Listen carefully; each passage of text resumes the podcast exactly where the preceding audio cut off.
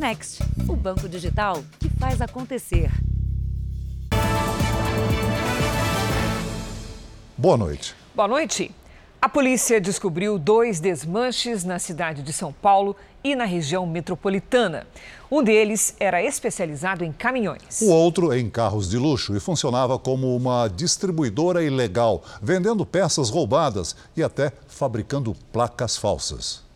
O serviço era de pronta entrega. Se a encomenda fosse de uma roda, uma porta ou de um cabeçote de motor, era só escolher na prateleira. O estoque estava bem organizado, todas as peças separadas por marca e modelo. Parecia até uma loja legalizada de produtos usados. O depósito clandestino funcionava dentro de um galpão na zona sul de São Paulo. Dois andares com milhares de componentes de carros de luxo. Segundo a investigação, tudo que está aqui foi retirado de veículos roubados na capital e região metropolitana de São Paulo. Este motor, um híbrido, é usado em carros elétricos e a combustão. Os investigadores acreditam que os ladrões retiraram de um carro zero quilômetro roubado de uma concessionária. Tem tantos componentes no depósito que a polícia vai precisar de quase uma semana para contabilizar e retirar tudo daqui. O galpão funcionava como uma espécie de centro de distribuição dessas peças ilegais para todo o país. Dois homens foram presos em flagrante e vão responder por receptação. Também foram encontradas duas máquinas para a produção de placas frias usadas na clonagem de veículos. Que é tudo roubado, tudo roubado. Eles roubam um carro, já troca, já faz a placa que eles quiserem. Além disso, eles têm duas estamparias aqui de placa. Perto dali, no ABC Paulista, o Departamento de Investigações Criminais desmontou um desmanche especializado em caminhões. Segundo a polícia, tudo funcionava numa oficina mecânica de fachada. Além de, de deles é, desmanchar, cortarem alguns caminhões que, segundo ele informou, eram provenientes de sinistro, o que, que ele fazia? Chegava alguém lá com um caminhão batido e ele fazia o que? Ele substituía as peças daquele caminhão batido por um caminhão é, novo, mas produto de crime. Veja agora outros destaques do dia. Avião com paraquedistas faz pouso de emergência no interior de São Paulo.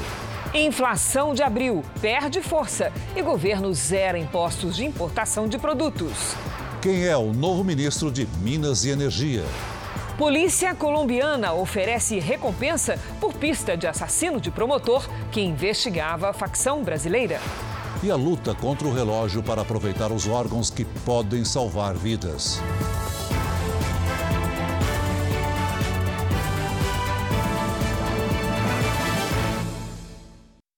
Oferecimento Bradesco Prime. Conecta você aos seus investimentos.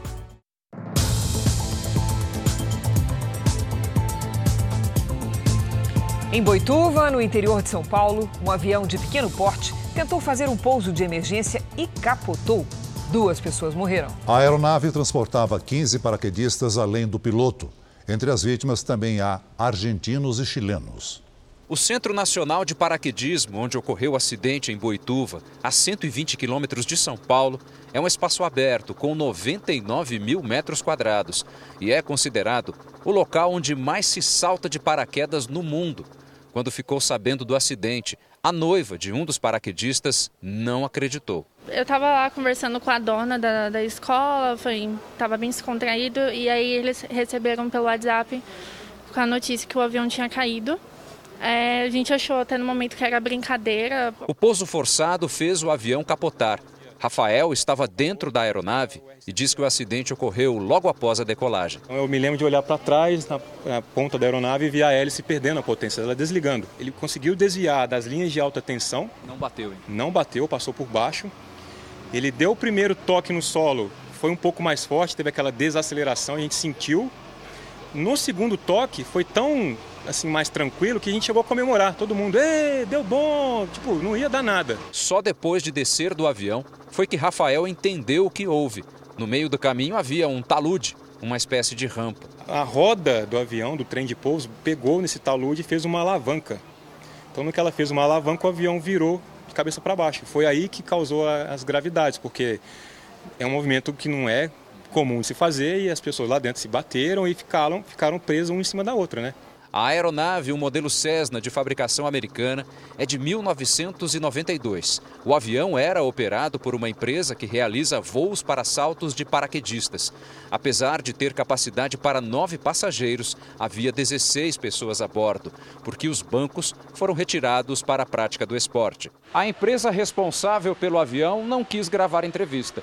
Um dos representantes que estavam aqui no hospital disse que eles irão se pronunciar apenas quando o CENIPA, autoridade que realiza a investigação, começar a perícia. Tem a ANAC também que fiscaliza a aviação civil e toda a documentação de avião, a homologação do piloto, né, se ele está com a documentação em dia, tudo isso é, é através desses órgãos né, que são federais. Aí.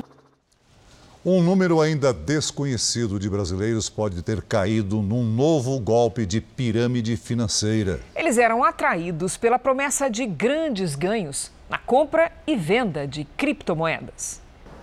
O sonho do pequeno investidor da Zona Leste de São Paulo era dar uma boa vida à mãe. Falei, meu, vou ganhar muito dinheiro, nós vai pintar a casa, sabe aquele projeto maravilhoso? Ele e outras centenas, talvez milhares de brasileiros de todas as regiões do país alugaram robôs da internet que supostamente investiam em criptomoedas. O ganho, às vezes de mais de 50 reais por dia, fez o músico colocar todas as economias na plataforma digital. Só que no final do mês passado, o aplicativo através do qual era possível fazer saques saiu do ar. Quanto você perdeu no total? 4.402. Esse valor, mais ou menos. O número toca, toca, toca e não atende. O telefone da Data AI em São Paulo está mudo.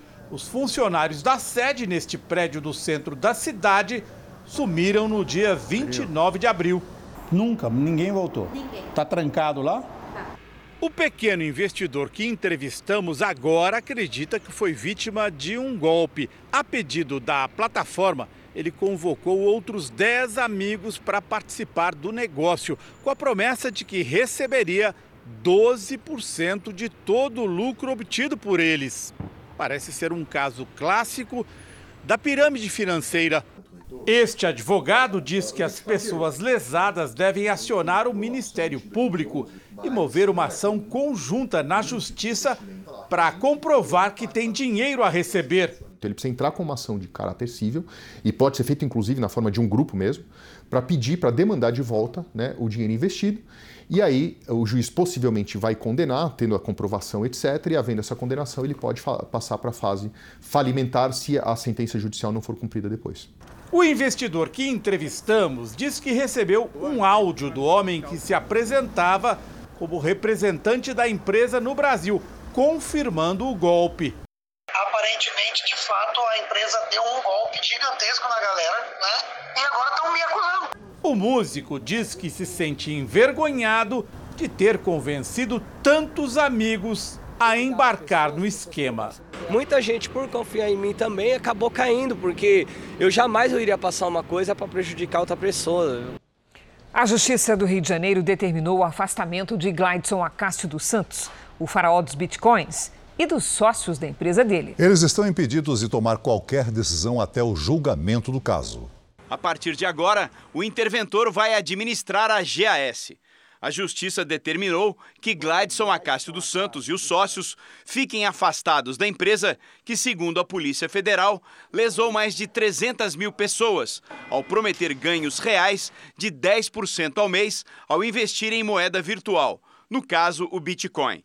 A ação civil foi feita no PROCON do Rio de Janeiro. O papel do interventor é acompanhar toda a parte administrativa da empresa, é, a parte financeira, verificar onde estão distribuídos, onde estão os bens, relacionar os bens, isso para dar mais garantia justamente para os lesados. Quem já acreditou nas promessas de Gladson, hoje não tem mais esperanças. Não demonstrou interesse nenhum em pagar. Entra advogado, sai advogado e o cliente até agora não vê nada. Ele não demonstra interesse nenhum em pagar. As investigações mostraram que, ao longo de seis anos, Gladson estava à frente do grupo de empresas que movimentou 38 bilhões de reais. Na decisão, a juíza classificou a situação como preocupante e que os lucros ilícitos foram conseguidos num esquema golpista. A magistrada classifica como assustador a possibilidade do patrimônio manipulado pelos réus correr o risco de se perder. A juíza ainda determinou a multa diária de 100 mil reais, caso a decisão não seja cumprida. Já o PROCON estuda repetir a ação civil contra outras quatro empresas ligadas à Gladson, que atuavam na captação de clientes e administração de recursos. O importante é que esse segmento ele não veja no Rio de Janeiro um lugar farto para esse tipo de prática. A defesa de Clydson afirma que ele é o principal interessado em pagar até o último centavo a todos os credores. E ainda no Rio de Janeiro, a delegada detida ontem, com quase 1 milhão e 800 mil reais em casa, foi transferida para um presídio. O Ministério Público vai investigar se a informação da operação vazou. A cópia de um pedido de prisão foi encontrada na casa de um dos investigados. Acostumada a uma vida de luxo, a delegada Adriana Belém passou a noite em uma sala da Corregedoria da Polícia Civil. Depois foi encaminhada para audiência de custódia, onde teve a prisão mantida pela Justiça. Na decisão, a juíza negou os pedidos de relaxamento e liberdade provisória e converteu a prisão em flagrante em prisão preventiva. Adriana Belém estava afastada da polícia e vinha atuando na Prefeitura do Rio desde o início da gestão de Eduardo Paes em janeiro de 2021. Hoje foi exonerada do cargo na Secretaria de Esportes.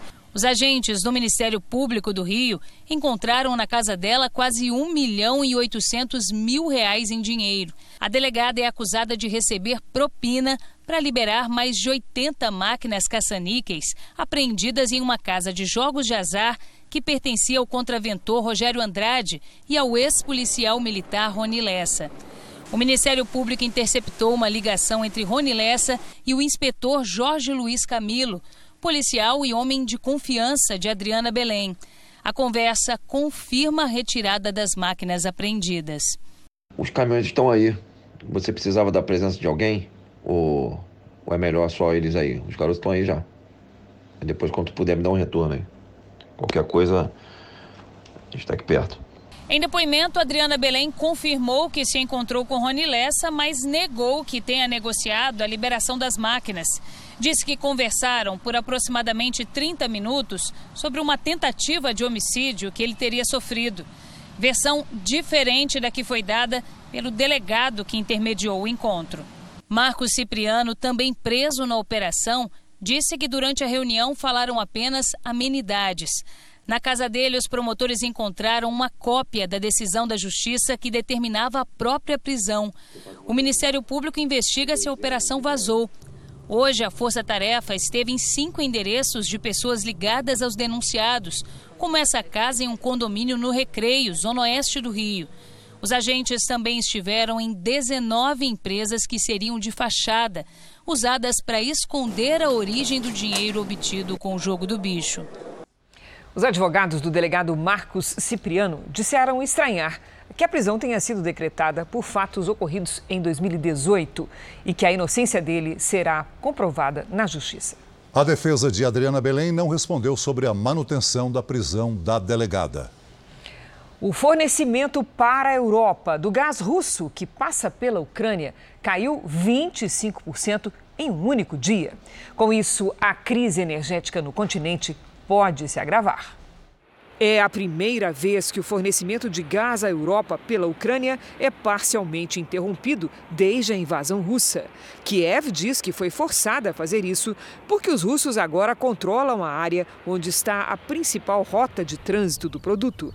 Questionada, a Rússia afirmou que vai cumprir todas as obrigações contratuais em relação ao gás, mas não deu mais detalhes. Enquanto isso, realizou novos ataques contra a Ucrânia. Uma coluna de fumaça foi vista sobre a siderúrgica de em Mariupol, onde ainda há militares ucranianos. O local é considerado um símbolo da resistência e até poucos dias abrigava civis. As consequências da guerra podem persistir por uns 100 anos, é o que disse o chanceler alemão Olaf Scholz. Por isso, segundo ele, é importante que todos ajudem a Ucrânia a se reconstruir. Também hoje, o Reino Unido e a Suécia assinaram um acordo de proteção mútua em caso de um ataque contra os respectivos territórios. Suécia e Finlândia estudam entrar para a OTAN, aliança militar que reúne os Estados Unidos e outros 29 países. Veja a seguir: a polícia faz operação na Nova Cracolândia, no centro de São Paulo. E na série especial, para chegar à sala de transplante, as equipes usam até batedores para escapar do trânsito.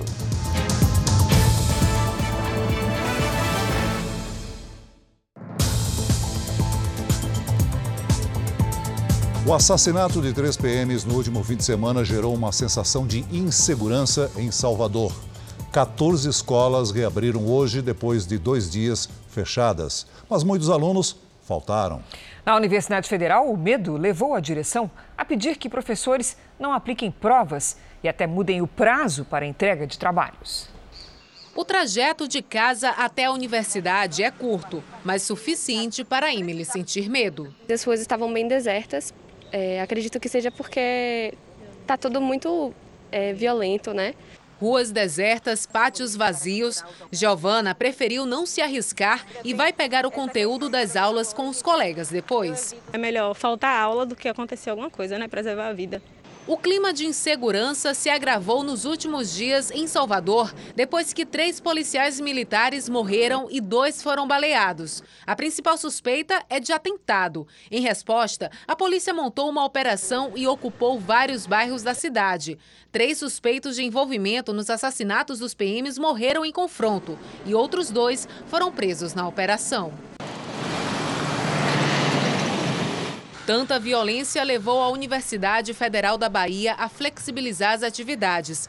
Provas e trabalhos, por exemplo, podem ser entregues quando a situação melhorar por orientação da própria direção. E o problema também afeta a rede municipal de ensino. Pelo menos 3 mil alunos de 14 escolas ficaram sem aulas na segunda e terça-feira. Hoje, as atividades foram retomadas, mas muitos pais preferiram não levar as crianças. Alguns funcionários também não apareceram. Quando o, aquele profissional que é encarregado de garantir a segurança pública, esse é abatido, ele se torna vítima do crime, a população toda entra num certo desespero. Essa é uma situação dramática que Salvador está vivendo, talvez numa circunstância nunca vista.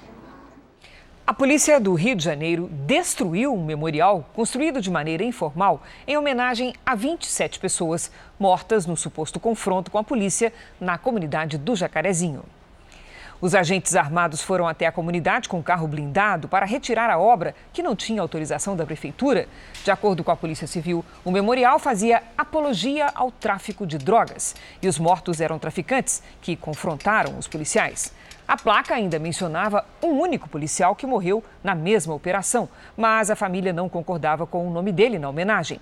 Quatro policiais são investigados pelas mortes no Jacarezinho. Veja a seguir: Polícia da Colômbia oferece recompensa por informações sobre o assassinato de promotor que investigava facções brasileiras. E na série especial, a agilidade das equipes médicas para driblar o trânsito na hora de um transplante.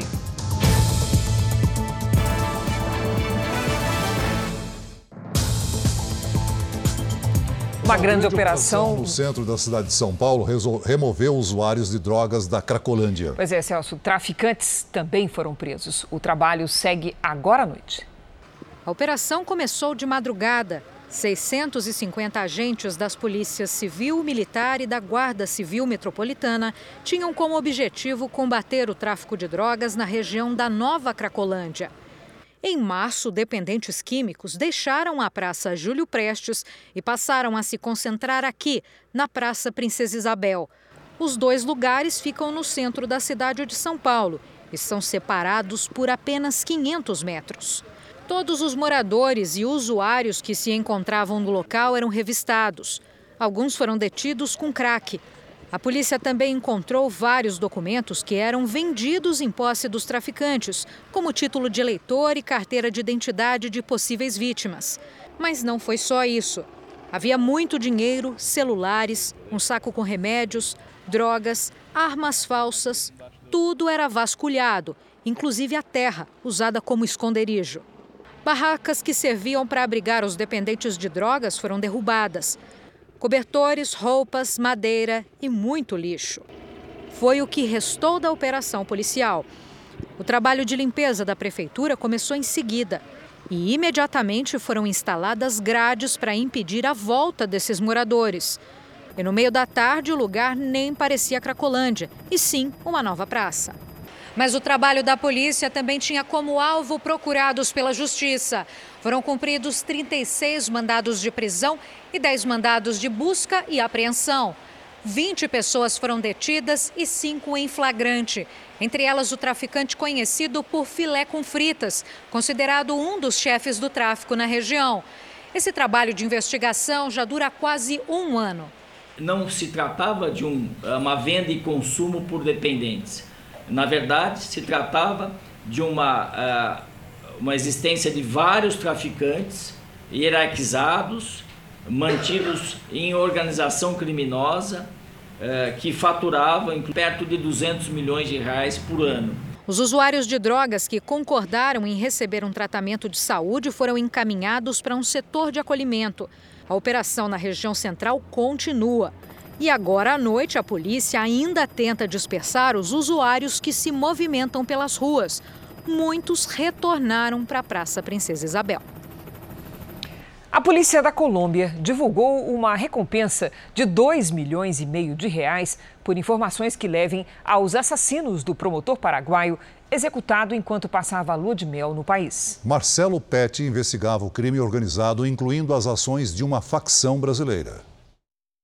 Essas fotos tiradas de um circuito de segurança mostram o principal suspeito do assassinato do promotor de justiça paraguaio Marcelo Pet, de 45 anos. Ele foi morto a tiros num dos principais pontos turísticos de Cartagena, no litoral da Colômbia.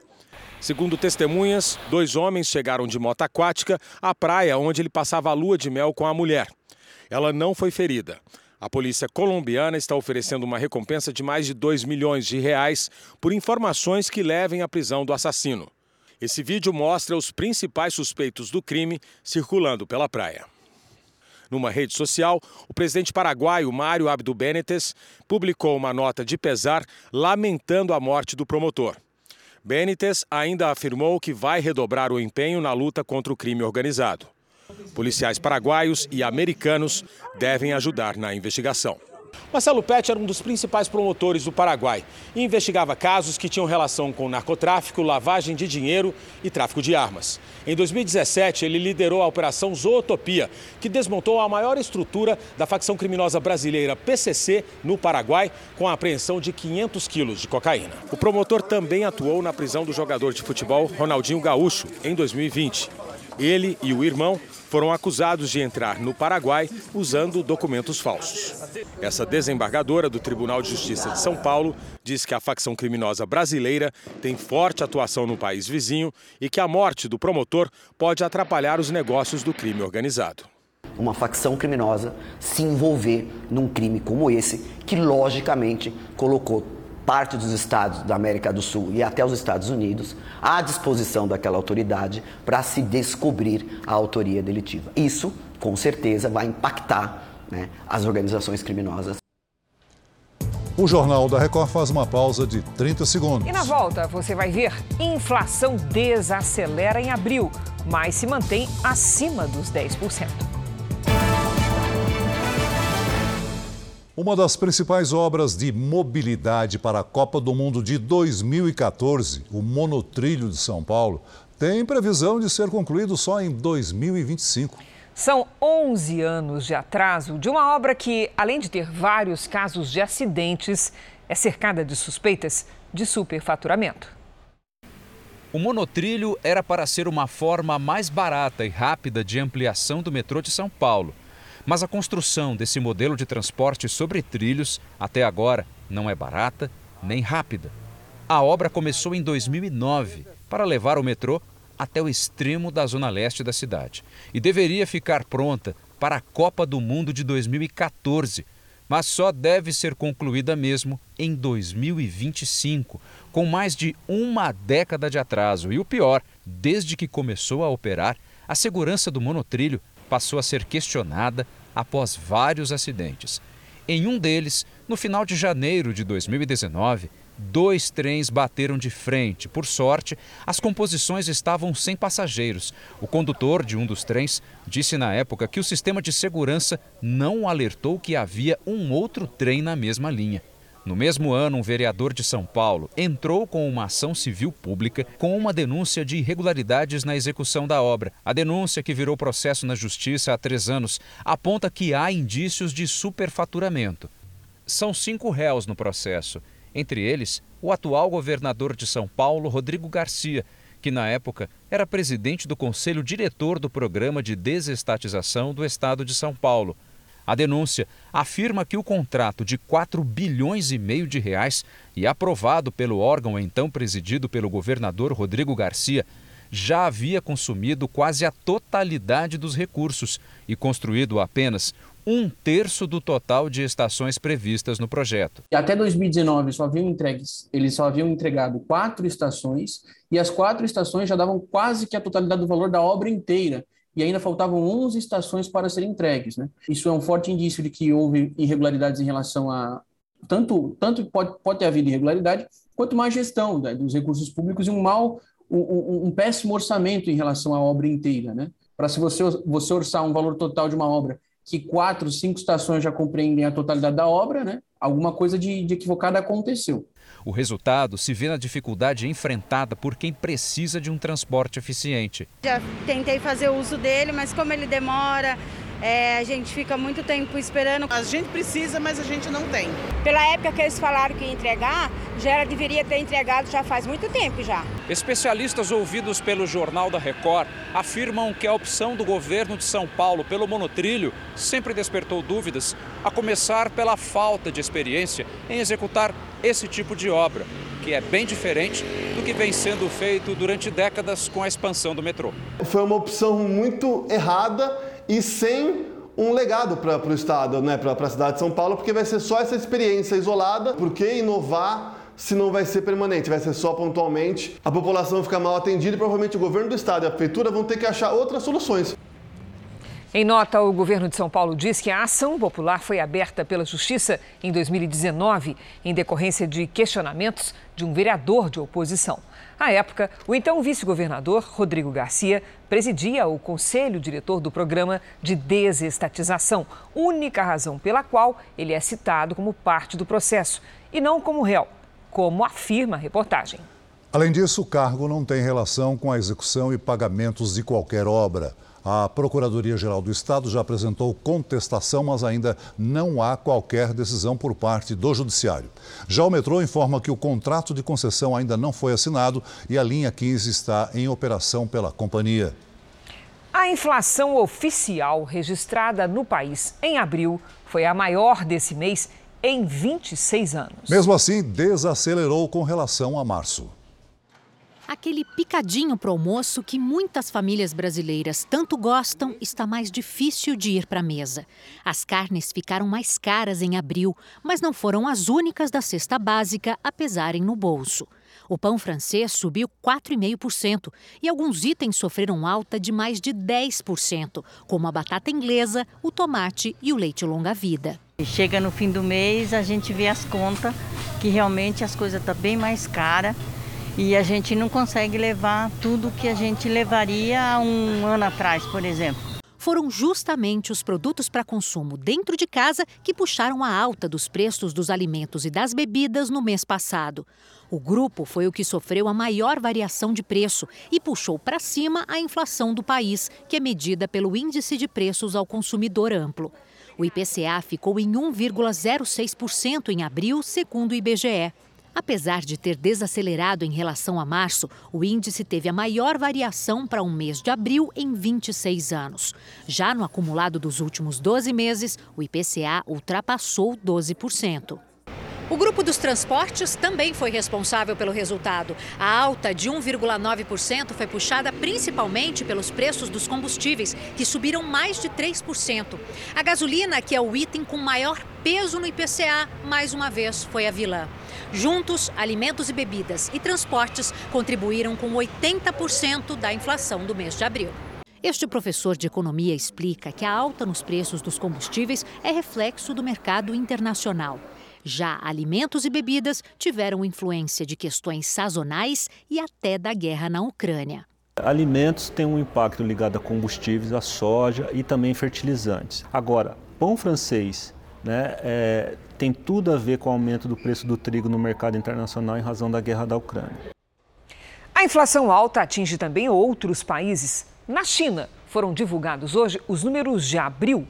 No último mês, o índice de preços ao consumidor registrou alta de 2,1%. Já nos Estados Unidos, a alta foi de 0,3% em abril. No acumulado dos últimos 12 meses, a alta é de 8,3%. Esse é o segundo valor mais alto da história americana. Como antecipado ontem pelo Jornal da Record, o governo federal decidiu zerar o imposto de importação de alguns produtos para combater a inflação. São 11 itens, entre eles alimentos, vergalhões de aço e insumos para a produção de fertilizantes. A decisão foi da Câmara de Comércio Exterior do Ministério da Economia. Alguns itens da cesta básica importados de países que não integram o Mercosul tiveram imposto de importação zerado. São eles: carne bovina desossada congelada, frango congelado em pedaços, farinha de trigo, outros tipos de trigo e misturas de trigo com centeio, bolachas e biscoitos, outros produtos de padaria, pastelaria e da indústria de biscoitos e milho em grão. Foi zerado ainda o imposto de importação do ácido sulfúrico, essencial na produção de fertilizantes, e reduzido o de um tipo de fungicida, produto químico capaz de prevenir infecção em plantas. Na indústria da construção civil, dois tipos de vergalhões de aço tiveram reduções de 10,8% para 4%. As novas alíquotas de importação valem a partir de amanhã e vão até 31 de dezembro deste ano. O secretário executivo do Ministério da Economia, Marcelo Guaranis, reconheceu que a medida não é capaz de reverter a inflação, mas é um instrumento para diminuir os impactos da alta de preços para a população. Um produto que está começando a crescer muito de preço, diante da possibilidade maior de importação, os empresários pensam, mais, pensam duas vezes antes de aumentar tanto o produto. Essa é a nossa grande lógica com esse instrumento. O Ministério da Economia zerou ontem as alíquotas do imposto de importação para produtos de informática, telecomunicações, peças de automóveis e ferramentas. Uma jornalista da televisão árabe Al Jazeera foi morta enquanto cobria uma operação antiterrorismo do exército israelense na Cisjordânia. A jornalista Shirin Abu Akleh tinha 51 anos e cidadania palestina e americana. Ela cobria os conflitos no Oriente Médio por mais de duas décadas e usava capacete e colete à prova de balas com a identificação de imprensa quando foi atingida por disparos. Milhares de pessoas se reuniram em frente aos escritórios da emissora em Ramallah, na Cisjordânia. Os serviços de emergência levaram o corpo para um cortejo militar na cidade vizinha. O produtor que trabalhava junto com Shirin foi baleado nas costas e está hospitalizado. O estado de saúde dele é estável. O ministro da Defesa israelense Benny Gantz afirmou que uma investigação preliminar indica que nenhum disparo por parte das forças de Israel foi direcionado à jornalista. Em comunicado, o primeiro-ministro do país, Naftali Bennett, disse ser provável que Shirin tenha sido morta por palestinos numa troca de tiros com soldados. Já as autoridades palestinas negam e acusam Israel. A investigação sobre o que aconteceu está em andamento. O Jornal da Record faz nova pausa de 30 segundos. E na volta, novo ministro de Minas e Energia elege privatização como prioridade. O presidente Jair Bolsonaro voltou a criticar o ministro Alexandre de Moraes do Supremo Tribunal Federal. Bolsonaro visitou hoje a cidade de Maringá, no Paraná. Antes da viagem, em conversa com apoiadores no Palácio da Alvorada, o presidente disse que o ministro Alexandre de Moraes derrubou parte da medida do governo que reduziu o imposto sobre produtos industrializados, o IPI, o que prejudicaria a luta contra a inflação. Quando eu cortei o IPI, por exemplo, ia subir muita coisa.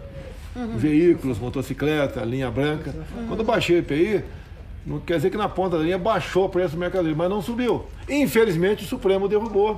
É. O Supremo não, Alexandre de Moraes derrubou parte do, do IPI. O presidente foi a Maringá participar da abertura da exposição agropecuária da cidade e voltou a falar do sistema eleitoral brasileiro. Não tememos resultado de eleições limpas.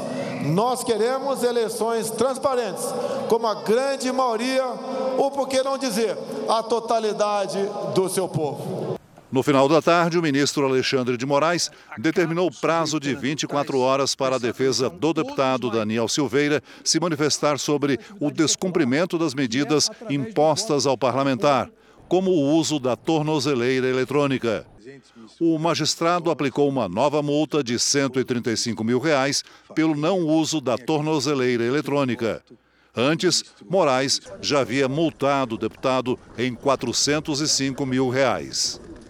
O presidente Bolsonaro trocou hoje o ministro de Minas e Energia. Bento Albuquerque deixou a pasta dias após a Petrobras aumentar o preço do óleo diesel nas refinarias.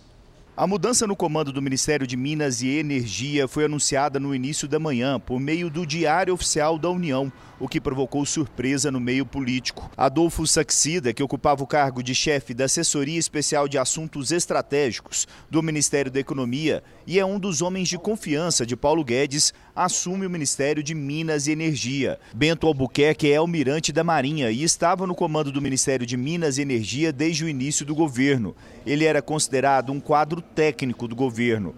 Em nota, o ex-ministro disse que participou da decisão de deixar o comando da pasta, que a decisão foi de caráter pessoal e tomada em reunião entre ele e o presidente de forma consensual. Mas eu apurei que a decisão não foi tão consensual assim. A saída de Bento Albuquerque tem relação com a Petrobras. O presidente Jair Bolsonaro queria que o auxiliar tivesse um maior controle sobre a empresa que é ligada à pasta.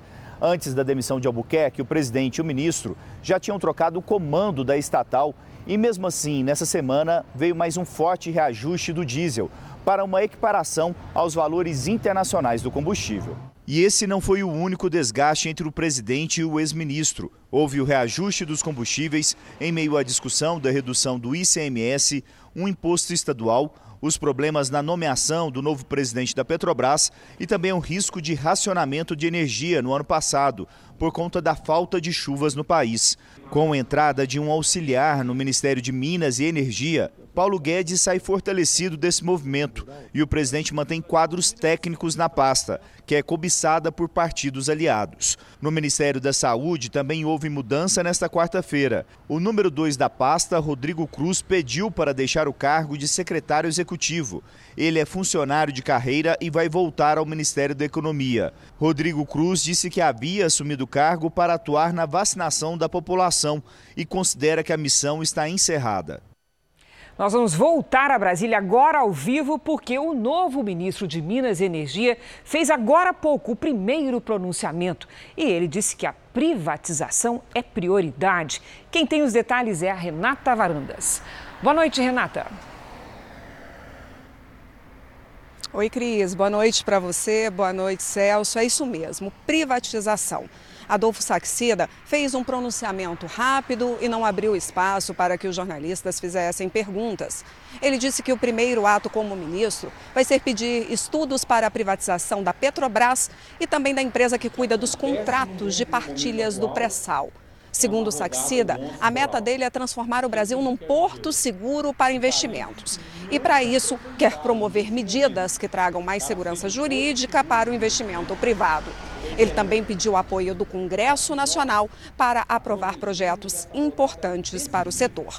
Saxida disse que todas as metas dele têm o apoio do presidente Bolsonaro. Cris e Celso. Obrigada pelas informações, Renata. O sucesso no tratamento do câncer de uma menina de 4 anos foi comemorado com música e compartilhado pela internet. O caso emocionou muita gente. A comemoração digna de uma princesa.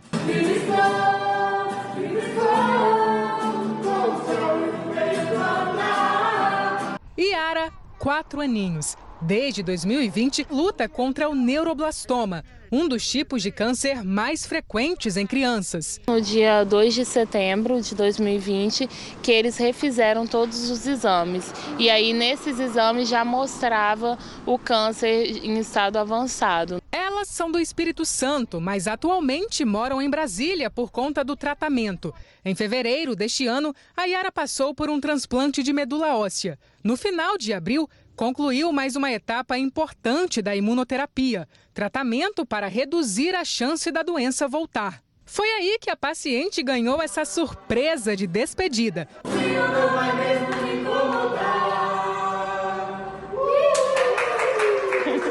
Foi um dia muito especial porque a gente não esperava. Entre uma sessão e outra, sempre que dá, mãe e filha vêm para o Espírito Santo para matar um pouquinho a saudade de casa e dos familiares. Força e alegria para seguir em frente não vão faltar. E não para de chover na região norte do Brasil. Em Manaus, faltam menos de 90 centímetros para o Rio Negro atingir o nível mais alto da história. Boa noite, Lidiane Sayuri. Vem aí, recorde. Sim, e pode acontecer nos próximos dias, infelizmente, viu, Cris? Boa noite para você, Celso, para todos que nos acompanham. Vemos muitas nuvens na maior parte da região norte, inclusive sobre o Rio Negro. Efeito da circulação de ventos nos dois hemisférios, essa escadinha que vemos ali no mapa, e também do calor e da umidade. Tem risco de alagamentos e deslizamentos entre o Maranhão e o Ceará e no litoral da Bahia. Entre Mato Grosso e São Paulo, uma frente fria provoca chuva em alguns pontos. Nas áreas claras, o tempo fica firme. No sul, o frio aumenta. Na Serra Catarinense, mínima de 5 graus. Em Porto Alegre, máxima de 20. No Rio de Janeiro, faz até 26. Em Manaus, 32. Em São Paulo, quinta de muitas nuvens, chuva fraca e máxima de 21. Na sexta e no sábado, tempo nublado e com menor chance de chuva. Hora do tempo delivery. Olide, o Adão vai para Garibaldi, no Rio Grande do Sul. Eu quero saber a previsão. Olha, se o Adão estiver em busca de frio, aí sim, perfeito, viu? Na Serra Gaúcha, Adão, a quinta terá 9 graus logo cedo, chuva fraca e à tarde, máxima de 15. A sexta pode amanhecer congeada. No sábado, volta a chover e faz 18. Depois, o frio aperta mais. E o Flávio quer saber quando vai chover em São José do Rio Preto, no interior de São Paulo. Vamos lá. Flávio, já choveu hoje em alguns bairros da cidade e nos próximos dias vai ter de tudo um pouco, viu? Na quinta, sol, chuva e 27 graus. Na sexta e no sábado, para de chover e faz até 30 e 31 graus. Aí no domingo, o tempo muda de novo. Participe do Tempo Delivery pelas redes sociais. Mande a sua mensagem com a hashtag você no JR para aparecer aqui no nosso telão. Cris, Celso. Obrigada, Lidy. Até amanhã, Lidy. Nos Estados Unidos, o passageiro de um avião particular precisou assumir o controle e pousar a aeronave depois que o piloto passou mal. O passageiro não tinha nenhuma experiência de voo, mas pelo rádio entrou em contato com a torre e pediu ajuda. Ele foi orientado pelo controlador e conseguiu pousar em segurança no aeroporto da Flórida. A habilidade do passageiro surpreendeu os funcionários da torre. O piloto foi levado ao hospital e se recupera. Vamos a uma pausa de 30 segundos. O Jornal da Record, você vai ver a luta contra o relógio das equipes que retiram órgãos para transplantes. O tempo é curto para retirar os órgãos de um doador e levar até o centro cirúrgico, onde alguém precisa de um transplante. O trânsito nas grandes cidades é um dos maiores obstáculos nessa corrida. Mas além das ambulâncias e dos carros especializados, as equipes contam com batedores que abrem caminho. Se uma vida está em jogo, vale ir até de táxi.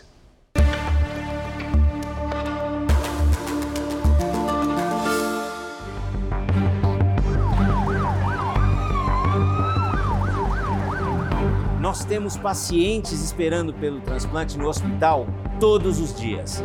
Se pudéssemos, nós faríamos um transplante por dia. para fazer cada um desses pacientes saírem da fila de espera. É um caminho a favor da vida e contra o relógio. Quem vai em busca do doador de órgãos tem pressa e experiência para transpor todo tipo de obstáculo. Já fiz captação onde nós usamos avião, helicóptero, às vezes dois aviões. Por terra, a maleta que leva o órgão doado ganha prioridade, tem status de celebridade. Os caminhos vão sendo abertos para ela passar. Voltando e fazendo a liberação da pista. Para entender onde tudo começa, precisamos conhecer o trabalho incansável das equipes da Organização de Procura de Órgãos, a OPO. Enfermeiros que também são um pouco assistentes sociais, psicólogos com uma tarefa desafiadora: falar sobre doação com a família que acaba de perder um pai, uma mãe, um filho. Nós recebemos dentro desse processo um atributo que é o advogado da dupla defesa. Eu preciso pensar na família que está sofrendo, mas eu preciso pensar também no receptor. Com abordagens assim da pequena sala e das visitas a 35 hospitais que fazem parte da região de cobertura, a organização viu as doações se multiplicarem. No ano passado, foram 300 entrevistas, com 183 autorizações para retirada de órgãos. Cada 10 famílias que eu pergunto sobre doação, quatro dizem não e seis dizem sim. O que a gente faz hoje, a gente faz com cuidado e com respeito muito maior às famílias. Então a gente conseguiu ser melhor em número e melhor em qualidade. E depois que a família assina a autorização, outras equipes entram em cena. São médicos, biomédicos, residentes, cirurgiões. As nossas equipes passaram vários dias em unidades de saúde e hospitais aqui da capital e também da região metropolitana à espera de uma notificação e de um aviso de doação de órgãos e tecidos. Nesse momento, a gente está aqui no Encore, em São Paulo, que é o hospital que mais realiza transplante de coração no país e acaba de ser confirmada uma doação. A equipe ela já se prepara e deve sair em instantes aqui por terra dessa ambulância. Eles devem levar mais ou menos uma hora pelo trânsito até Santo André, onde surgiu esse doador. É uma captação múltipla de órgãos. É, cada área especializada Cada um vai... pega o órgão especificamente, entendeu? Todo minuto é precioso e numa cidade como São Paulo não importa muito a hora do dia. O congestionamento em vários trechos faz parte do caminho. O senhor já teve numa situação assim de o trânsito parar, de bater um desespero? Já, eu já tive situação de perder avião. E aí nós conseguimos trazer aquele coração, houve toda uma mobilização por parte do aeroporto e conseguimos fazer o transplante. E deu certo, felizmente deu certo. A viagem é mais lenta que o esperado e as outras equipes médicas já aguardam no Hospital de Santo André. O desembarque precisa ser rápido. Os médicos se reúnem e vão direto para o centro cirúrgico. Depois de três horas, os órgãos retirados seguem de helicóptero e avião até o receptor. Mas a busca acontece até mesmo de táxi. Na hora que a doutora Amanda recebe a confirmação de um fígado disponível, ela não encontra um carro da equipe à disposição. Nada que impeça a viagem até o extremo da zona sul da cidade. A gente está em cima da hora, na verdade, porque o paciente deles é um paciente grave, é um paciente que está priorizado e aqui tempo é vida, né? Então a gente precisa correr contra o tempo mesmo. O esforço valeu a pena. No Hospital Municipal do Campo Limpo, foi possível retirar quatro órgãos e as córneas do jovem de 26 anos que teve morte cerebral. Daqui, os órgãos seguiram para várias regiões do estado. Enquanto as caixas com os órgãos percorrem quilômetros, cruzam avenidas e o céu, Edivaldo e outras centenas de profissionais seguem tentando transformar a pior notícia em chance de vida. Doar é, é algo que vai trazer benefício aí para as famílias, como por exemplo ressignificar a perda de alguém. ou seja, melhorar o processo de luto de perder alguém. E eu acho que tornou cada, cada brasileiro mais consciente e mais, sabe, disposto a doar. Acho que é, sentimento mais sublime é quando você dispõe de parte do seu corpo para doar para outra pessoa. Não tem nada mais sublime.